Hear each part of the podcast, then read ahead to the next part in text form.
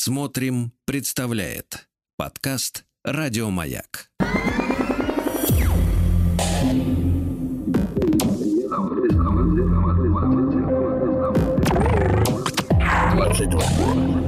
Объект. Объект двадцать два.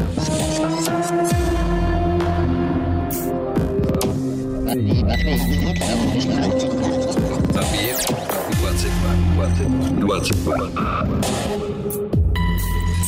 Объект 22. На маяке.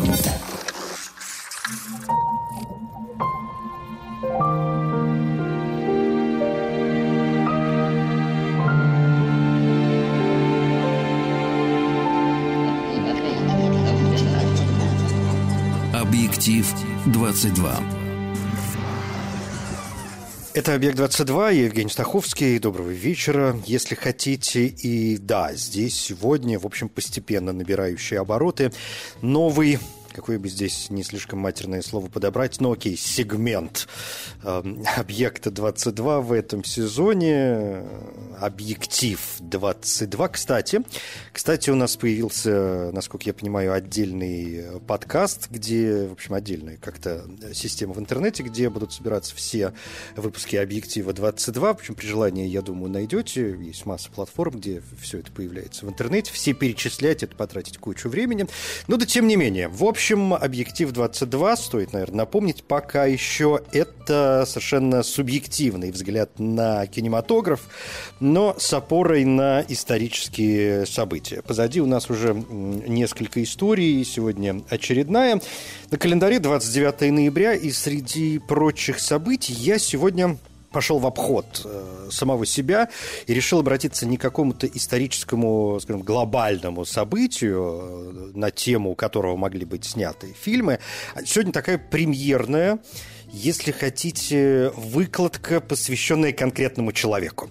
И этот конкретный человек Вильгельм Гауф, немецкий, вюртембергский, если хотите, поэт и писатель. Он родился 29 ноября 1802 года, и сегодня на этой неделе, задаваясь вопросом, что мы будем смотреть, на этой неделе будем смотреть экранизации произведений Вильгельма Гауфа.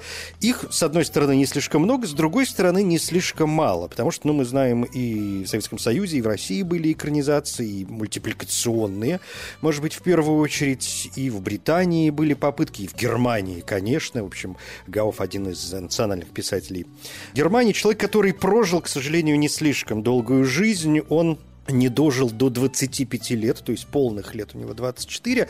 А, умер он 18 ноября 1827 года, то есть буквально 11 дней не дотянул до 25-летия. Родился он в Штутгарте в семье секретаря Министерства иностранных дел Вюртемберга и был вторым из четырех детей. А, молодой Гауф потерял отца, когда ему было всего 7 лет, и свое раннее образование он получал практически самостоятельно, буквально живя в библиотеке своего деда по материнской линии в Тюбингене, куда его мать переехала после смерти мужа. Затем он учился в школе в Блаубойрене, в 1820 году начал учиться в Тюбингенском университете и через 4 года завершил свои философские и богословские исследования. По выходе из университета Гауф стал наставником детей военного министра Вюртемберга, генерала барона Эрнста Ойгена фон Хюгеля.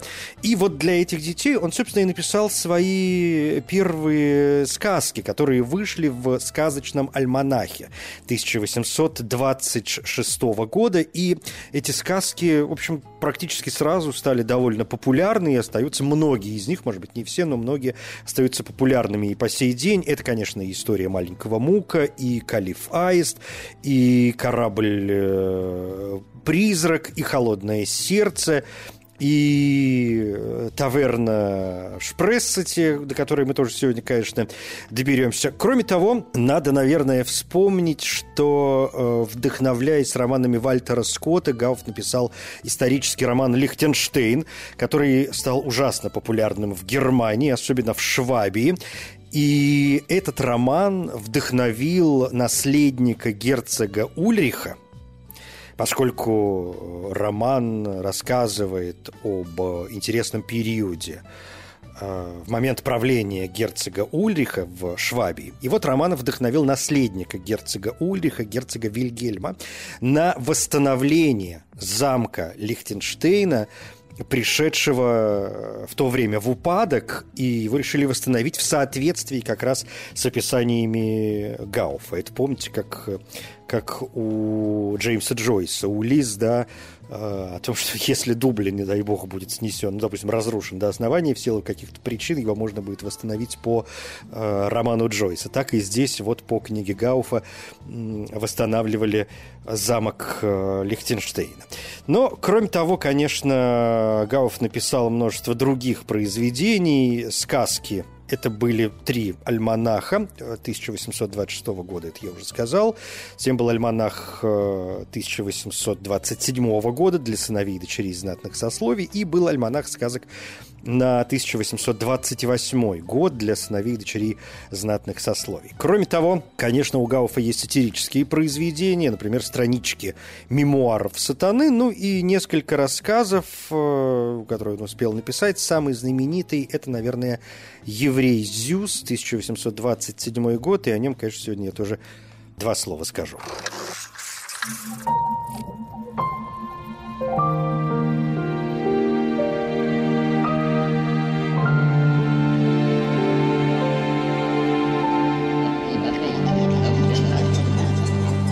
Объектив 22.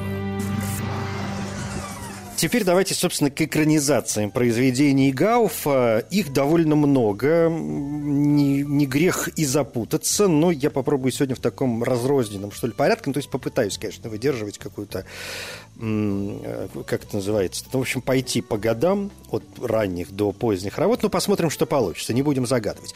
Давайте начнем, пожалуй, с э, произведения довольно интересного, которое, собственно, опирается на знаменитую книгу Гауфа «Трактир в Шпессерте», так ее чаще всего переводят на русский язык, или «Гостиница в Шпессерте», или «Харчевня» даже в Шпессерте, но это есть уже художественный фильм, правда, не тот, о котором я сейчас хочу сказать, а сказать я хочу о немом фильме Адольфа Вентера, фильм 1923 года, Фильм э, рассказывает о ремесленнике, который однажды останавливается в таверне в Шпессерте.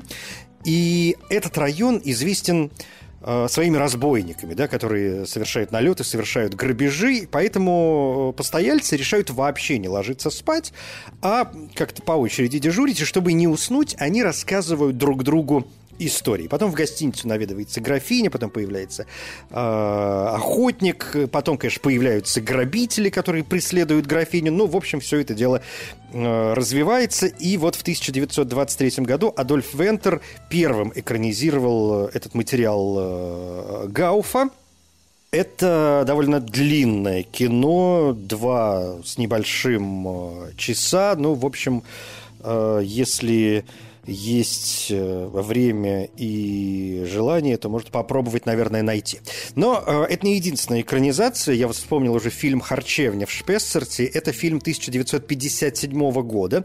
И этот фильм снят тоже по мотивам сказок Вильгельма Гауфа. Это уже не комедийная, да, не страшная, в общем, история. Это музыкальная комедия. Наоборот, первый фильм трилогии режиссера Курта Хоффмана, немецкого кинорежиссера, работавшего в Мюнхене, в Федеративной Республики Германия, и фильм «Харчевня в Шпессерте» участвовал в конкурсной программе Каннского кинофестиваля 1958 года. Что до трилогии Курта Хоффмана, который, ну, может быть, сегодня, сегодня не слишком известен, но вообще довольно знаменитый режиссер. Мы «Дети чуда», например, у него есть э, кино, правда, в советском прокате он, по-моему, называлось «Мы вундеркинды». Опять же, «Привидение» в замке Шпессарт, еще одна музыкальная комедия. И затем «Прекрасные времена» в Шпессарте, это 1967 год, и это третий заключительный фильм музыкальной трилогии о замке Шпессарт Курта э, Хоффмана. В общем, вот есть еще и картина 1900 э, как я уже сказал, 57 года, которая, ну, мне тоже кажется совершенно прекрасной ее, может быть, в отличие от немого фильма, и, может быть, не очень э, интересного для неподготовленного взгляда сегодня, но вот этот фильм совершенно однозначно можно смотреть. У Гауфа трактир в Шпессерте – это так называемая рамочная история. Это альманах как раз на 1828 год, и сам Гауф до э, публикации не дожил. И Гауф составлял повествование на основе старых тривиальных романов о разбойниках. В этот альманах э, входят несколько произведений. Это рассказ о Гульдине с оленем, это «Холодное сердце», это «Судьба Саида» и пещера Стинфола «Шотландская сага». Собственно, вот они, те истории, которые рассказывают друг другу постояльцы. Но есть и попытка советской экранизации этих произведений. Фильм «Сказка, рассказанная ночью», фильм, э, выпущенный киностудией имени Горького в 1981 году. Ирма Рауш-Тарковская сняла этот фильм. Это первая жена Андрея Тарковского. И вот она как раз сняла эту свою работу по циклу произведений «Харчевня» в Шпессерте, где, э, собственно говоря, все происходит э, то же самое. Да, они гуляют по лесу, подмастерья Гугу и Эдвин, а там разбойники. Вот они, значит, приходят на ночлег в некий дом. В доме есть студенты, еще и аптекарь. Где находится хозяин дома, они и сами не знают. Может быть, он сбежал, испугавшись разбойников. И постояльцы рассказывают друг другу сказки, а чуть позже в доме останавливается опять же и графиня. Ее пускают переночевать, потом приходят разбойники. Кроме того, в этом фильме использована из сказки Вильгельма Гауфа «Холодное сердце», Э, об угольщике Петере Мунке, продавшем сердце за мешок золота, и этот пересказ составляет вторую сюжетную линию. В фильме, помимо прочих, снимались Александр Галибин э, в роли как раз угольщика, Александр Калягин, это голландец Михель, Игорь Костолевский, студент философии, Александр Лазарев э, и Леонид Ермольник.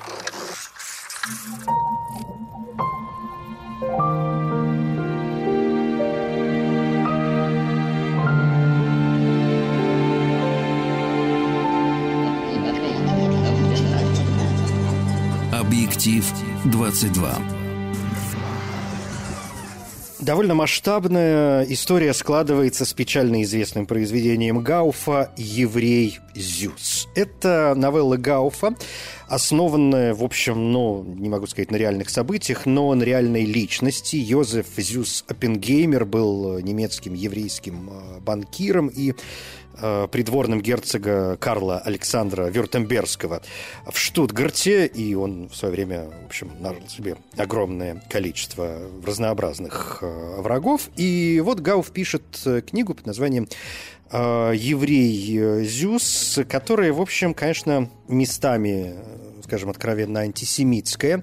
Леон Фихтвангер, о нем я сейчас тоже скажу два слова, охарактеризовал эту новеллу Гауфа как наивно антисемитскую. И вот по этой книге был сделан э, тоже, в общем, печально известный фильм, который называется «Еврей Зюс». Это антисемитский немецкий фильм, снятый Вейтом Харланом в 1940 году, ну, то есть вовсю уже вот эта нацистская, фашистская история в Германии. И этот фильм, э, он пропагандистский, и он был снят по заказу правительства э, германского рейха. И хотя он основан на исторической фигуре Йозефа Зюса Оппенгеймера, он э, не соответствует, по крайней мере, дошедшим до нас источникам. И сегодня этот фильм, он, э, ну, вот я помню, да, там, когда я еще учился, э, в том числе изучал историю кинематографа, он был совершенно однозначно запрещен, хотя он хранится в фонде Фридриха Вильгельма Мурнау в Германии, в национальном немецком кинофонде в Висбадене. И он э, запрещен для распространения и может быть показан только на условиях, установленных фондом. Ну, например, если вы проводите какое-то там специализированное исследование, допустим, да, ну, знаете, есть ряд работ запрещенных, которые, конечно, можно, э, если это книги прочитать, если это фильм посмотреть, когда вы занимаетесь научными исследованиями. И вот главный герой этого фильма 1940 года, Йозеф Зюс еврейский налоговый чиновник, он тайный финансовый советник герцога Карла Александра Вюртемберского, и Оппенгеймер, у которого в фильме есть, э, как полагают киноисследователи, явные мефистофельские черты, завоевывает благосклонность герцога за счет пожертвований и убеждает его продолжать изменять своему народу в пользу своего собственного роскошного двора. Ну, то есть люди, они как-нибудь там сами по себе, а мы вот здесь, в нашем дворце, будем чувствовать себя прекрасно. В общем, наверное, ничего страшного. По сию пору мы э, в разных странах э, можем наблюдать подобную ситуацию. Но, э, конечно, есть и долги, и Опенгеймеру изначально было предоставлено право взимать плату за проезд по дорогам, и он вводит это без согласия согласия губернских э, сословий. И таким образом оппозиция герцогу становится сосредоточена на Опенгеймере, которого обвиняют в нарушении Конституции и личном обогащении при исполнении служебных э, обязанностей. Ну, то есть в фильме мы видим э, еврея Зюса таким соблазнителем с э, антисемитскими всевозможными предрассудками, такими как жадность к деньгам, э, подлое коварство, жестокая похоть. Опять же, здесь сделан э, серьезный акцент на сексуальный, на половой запрет да, между евреями и неевреями, а это реальность Третьего Рейха, да, есть Нюрнбергские, были Нюрнбергские расовые законы и закон о защите э, крови. Ну, то есть еврей представлен в этом фильме как аморальный и сексуально даже не раскрепощенный, а прям такой насильственный, дегенеративный, если хотите, человек, который в конечном итоге получает э, наказание, и наказание, ну, вроде как, как это преподносится, совершенно справедливое. Фильм «Еврей Зюс» э, часто называют э, фильмом о фашистских тенденциях и исторически пропагандистским э, фильмом. Как я уже сказал, сюжет фильма никак не соответствует исторической действительности и превращает Зюса реального да, человека в фильме в настоящего большого преступника, который заслуживает наказания. И, конечно, история абсолютно фальсифицирована. Это все абсолютно клеветническая история которая, конечно, совершенно антисемитская, и была создана эта история, этот фильм был создан для того, чтобы, наоборот, разжигать э, ненависть. Что до отношения этого фильма к книге, то да, действительно, первоначальный сценарий был разработан по мотивам одноименного романа Вильгельма Гауфа. Затем сценарий несколько раз пересматривался, что-то убирали, что-то дополняли. Опять, что сегодня есть, да, если посмотреть фильм и прочитать книгу, ну, есть серьезные параллели, но я бы не назвал это, конечно, прям экранизацией. Хотя вот э, Гауф э, в качестве одной из проблем в своем произведении рассматривает Э, вопрос брака между евреями и христианами, ну, как минимум, с конфессиональной точки зрения.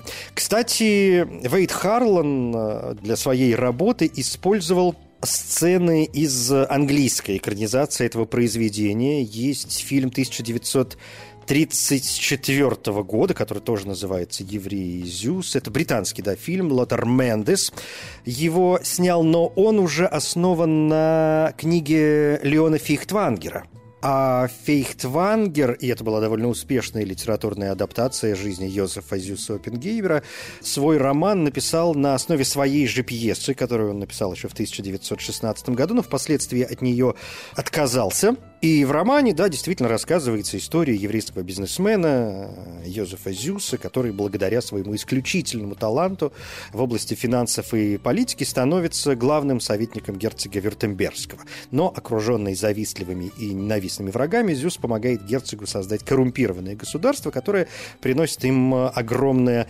богатство и власть. Фильм 1934 года, вот эта британская работа, была очень популярна. Фильм снимал немецкий режиссер Лотер Мендес, который эмигрировал в Голливуд еще в 1920-е годы, и в роли Зюса снимался тоже эмигрировавший из Германии актер Конрад Фейт. Огромный, конечно, успех. Нацисты называли эту картину неслыханной еврейской наглостью.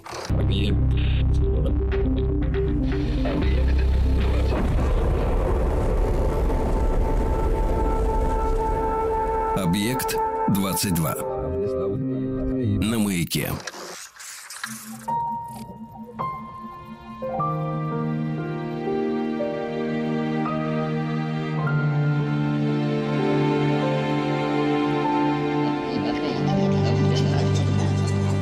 Объектив 22.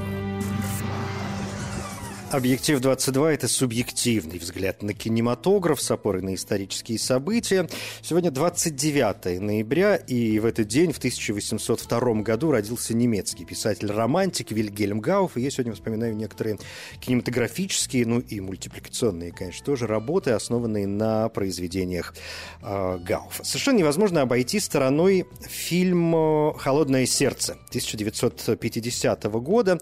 Э, снял его, ну, знаете, если попытаться поиграться, то можно сказать, что снял его Пол Верховен, что, согласитесь, само, само по себе э, интригует. Но это не тот Пол Верховен, которого мы знаем как нидерландского и американского кинорежиссера. Это не тот Пол Верховен, который Робокоп, который Основной инстинкт, который Шоу Girls. Это другой Пол Верховен, которого правильнее бы, наверное, называть все-таки Пауль Ферховен.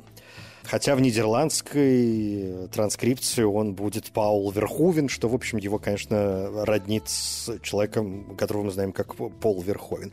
Пауль Ферховен – это немецкий кинорежиссер, актер и сценарист. Он, в общем, довольно много, конечно, работал. И вот у него один из его фильмов – это, собственно, «Холодное сердце», и это наше очередное возвращение к трактиру в Шпессерте, потому что «Холодное сердце», собственно, одна из историй, которая рассказывается в сборнике сказок, для которых трактир в Шпессерте как раз рамочная история. И речь здесь идет о Питере Мунке, который недоволен своей грязной, утомительной, плохо оплачиваемой, малоуважаемой работой. Он мечтает иметь много денег, пользоваться уважением. И он узнает, что есть некий лесной э, дух, до которого можно добраться, и тогда он будет исполнять э, ваши желания. Ну, в общем, вполне себе известная история. И вот э, фильм 1950 года, довольно узбе- успешная, надо сказать, э, работа. Это один из самых успешных фильмов э, восточно-германской студии Дефа, один из самых успешных фильмов вообще всех времен, э, созданных на этой студии, вообще очень популярная в Германии работа. Луц Мойк в роли Питера Мунка, экранизация близка к оригиналу Гауфа, но есть, конечно, и отличия, как это часто бывает. Самое разительное отличие от оригинальной книги касается героини Лисбет, в то время как э, главный герой давно знал и любил ее у Верховина, о чем, кстати, мы узнаем и в других экранизациях. В книге у Гауфа он отправляется на поиски девушки только уже после того, как э, приобрел богатство. И Лизбет – это дочь овдовевшего и обедневшего дровосека. В фильме она сирота и растет на попечении своего дяди, который вообще в сказках Гауфа не фигурирует. Это, конечно, не единственная экранизация. Есть, как мне кажется, более известная работа, а может быть и не более известная работа, но она, во всяком случае, недавняя. Это фильм 2016 года. Йоханнес э, Набер, немецкий, опять же, кинорежиссер, и этот фильм тоже получил внимание и публики, и критики его отметили, называя его маленьким чудом и визуальным удовольствием. Кроме того, фильм получил а, немецкую кинопремию 2017 года за лучший грим и за лучшую музыку к фильму. Но на этом экранизация «Холодного сердца» не заканчивается. Это вообще довольно популярная с кинематографической точки зрения история. Есть немецкий же еще фильм 2014 года Марка Андреаса Бохерта. И этот э, фильм является ремейком классического фильма «Деф. Холодное сердце», о котором я сказал в самом начале, когда мы вообще стали говорить о «Холодном сердце». Ну и, наверное, стоит упомянуть Э, мультипликационную работу, анимационную работу 2013 года. Это фильм режиссера Ханес Ралля. этот фильм, этот мультик известен еще и тем, что его создавали довольно долго, порядка восьми лет прошло от начала производства до премьеры фильма на Международном фестивале анимационных фильмов в Штутгарте в 2013 году. Это довольно экспрессионистский мультик, который состоит из 20 тысяч нарисованных от руки отдельных э, изображений, которые были написаны на бумаге карандашом и кистью, а затем раскрашены уже на компьютере. И, в общем, это довольно интересная работа. Если будет время, обратите на нее внимание. Она очень небольшая, буквально полчаса вашего времени это займет, но, не сомневаюсь, получите, опять же, эстетическое удовольствие. И прежде чем перейти, может быть, к наиболее известным э, работам Вильгельма Гауфа, как в литературном смысле, так и в кинематографическом, я бы сказал еще о фильме 1958 года, картине, которая называется «Молодой э, англичанин», во всяком случае, в оригинале. Это э, еще один немецкий фильм, тоже студии Дефа, картина 1958 года, режиссер Готфрид Колдиц, и это фильм, созданный по произведению, по сатирическому произведению Гауфа «Обезьяна в облике человека» или «Обезьяна в образе человека» или «Обезьяна как человек», в общем, по-разному ее переводят на русский язык. Это социальная сатира Гауфа о восхищении обезьяной, которую обучили вести себя действительно каким-то практически человеческим а, образом.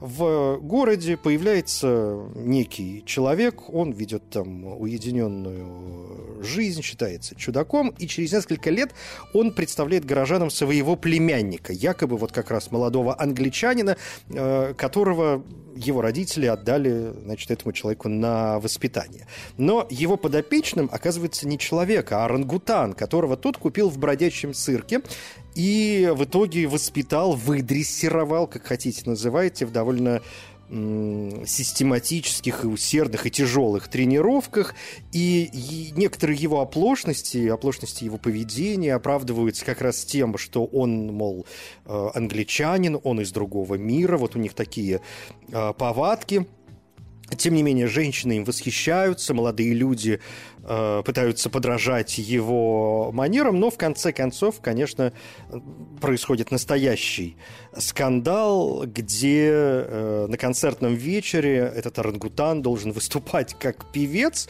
но он начинает вести себя как раз совершенно неприлично, э, и устраивает, ну, скажем аккуратно, разгром. Его, конечно, ловят и сажают уже в вольер для животных, а незнакомец, который его представил э, городу и миру, он, в общем, э, исчезает. И потом он объясняет э, в письменном виде свою шутку над жителями этого города. То есть он пытается показать ограниченность жителей вот этого маленького городка. Фильм очень интересный, такая танцевальная пантомима. И, в общем, довольно злободневная, наверное, как и это произведение Гауфа. И эта картина тоже довольно недлинная, 70 минут, в общем, не теряет, наверное, своей актуальности. И хотя речь там в книге, да и в фильме идет о начале 19 века, в Э, небольшом городке, который, погряз, который погряз в настоящем средневековье. В общем, и от наших сегодняшних дней в некотором смысле этот сюжет ушел недалеко. Молодой англичанин, 1958 год.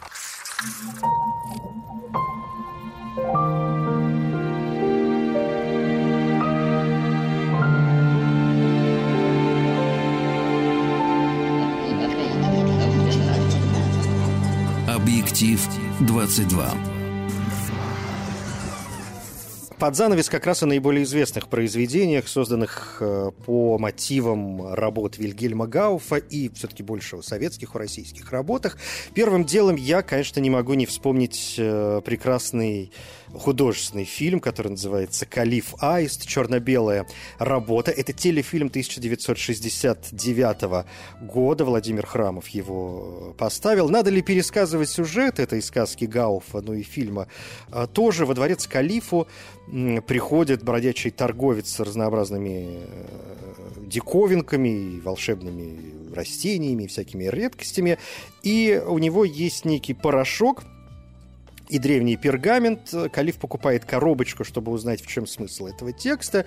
И э, мудрец, визирь расшифровывает письмена, сообщает Калифу, что тот, кто понюхает порошок и три раза произнесет волшебное слово «мутабор», сможет превратиться в любое животное и понимать язык зверей и птиц. Но главное, чтобы, в общем, это слово было не забыто, иначе вернуться в свой облик э, будет уже невозможно. И вот работа 1969 года. Владимир Андреев э, в роли Калифа, Сергей Мартин Робинсон в роли э, визиря, Наталья Селезнева, принцесса, Георгий Милляр играет мудреца Селима. Кроме того, там еще и волшебник э, Кашнур, это Валентин Гафт. Есть и знаменитая, конечно, мультипликационная работа, которую я ужасно обожаю по сию пору. Мне кажется, это очень страшный мультик, по крайней мере, в моем детстве мне э, так казалось, да и до сих пор, знаете, при воспоминании можно вздрогнуть несколько раз. Это работа 1981 года, рисованный мультфильм, который называется «Халиф э, Аист», режиссер Валерий э, Угаров. Сюжет, в общем, тот же самый. В ролях в озвучке Халиф Иннокентий Смоктуновский, а из стиха Наталья Селезнева, фею, озвучивает Инна Чурикова. А, кроме того, например, волшебников озвучивает Гарри Бардин, что тоже само по себе э, интересно. А Юрий Яковлев озвучивает визиря Халифа. И на 15-м Всесоюзном кинофестивале в Таллине этот э, мультик получил, ну не мультик, а режиссер э, Валерий Угаров получил диплом за этот мультфильм. Кроме того, киностудия «Союз мультфильм» получила премию за программу показанных там мультиков, среди которых был и «Халифаист», а также «Ивашка из Дворца пионеров», «Бибигон», «Тайна третьей планеты», «Тигренок на подсолнухе». Маленький Мук. Еще одна знаменитая работа. И, во-первых, есть история маленького Мука, опять же, созданная студией Дефа, о которой я сегодня много вспоминаю. Это фильм 1953 года, фильм, созданный под руководством Вольфганга Штауте. И вообще это тоже одна из самых, одна из наиболее успешных, если не самая успешная постановка в истории киностудии Дефа. Э, сюжет маленький мальчик, который с помощью волшебных туфель, волшебной палочки э, исполняет всевозможные поручения. Конечно, есть несколько экранизаций и советских в том числе. Маленький Мук был э, поставлен как аудиоспектакль в 1971 году. Владимир Глоцер – создал инсценировку, музыка Савельева. Кроме того, есть прекрасный мультфильм 1975 года «Мук Скороход. А еще, наверное, стоит вспомнить телевизионную картину «Маленький мук» австрийского режиссера Отто Антона Эдера. Здесь же, где маленький мук, там и карлик нос, тоже есть несколько прекрасных экранизаций. Первым делом, наверное, надо вспомнить немецкую экранизацию 1953 года. Маленький мук и карлик нос часто идут рука об руку, потому что и там, и там речь идет, в общем, о маленьком мальчике, так и здесь 12-летний Якоб помогал своей маме продавать овощи на рынке, и однажды он высмеял безобразную старуху, которая стала ругать их товары, и он ее высмеял, на что та сказала, что Якоб станет э, таким же. Она купила капусту, попросила Якоба помочь ей отнести э, капусту к ней домой, и там он и превращается в карлика с длинным носом, и, в общем, в таком облике и остается. Он э, готовится и очень боится вернуться к родителям в таком виде, он возвращается, они его не узнают, прогоняют. Ну, в общем, конечно, трагическая совершенно история. Вот 1953 год, Карлик Нос, Франческо Стефани. Дальше. Карлик Нос. ГДРовская работа 1978 года. А, и этот фильм а, был очень популярен как раз и в Советском Союзе. Его, мне кажется, неоднократно показывали по телевидению. Да, работа ГДР. Фильм, а, созданный Карлом Хайнцем Бахисом. Ну и, конечно, Карлик Нос относительно недавний, созданный уже в России, анимационный фильм российский э, студии анимационного кино «Мельница» и компании СТВ. «Карлик Нос» — это самый первый полнометражный мультфильм этих студий. И это комбинация уже сказок Вильгельма Гауфа «Карлик Нос» и «Маленький Мук». То есть первый из них входит в альманах «Александрийский шейх и его невольники», последний в альманах а, «Караван». 2003 год, и здесь, конечно, уже вариации, что называется, на тему, поскольку речь идет об а, объединении, но довольно хорошая, как мне кажется, довольно интересная а, работа но при том, что из сказки «Маленький мук» позаимствован только эпизод с волшебными туфлями. Плюс там, конечно, кое-что и напридумывали отдельно. Но вот на этом смело ставим точку. Это «Объект-22», Евгений Стаховский. Спасибо.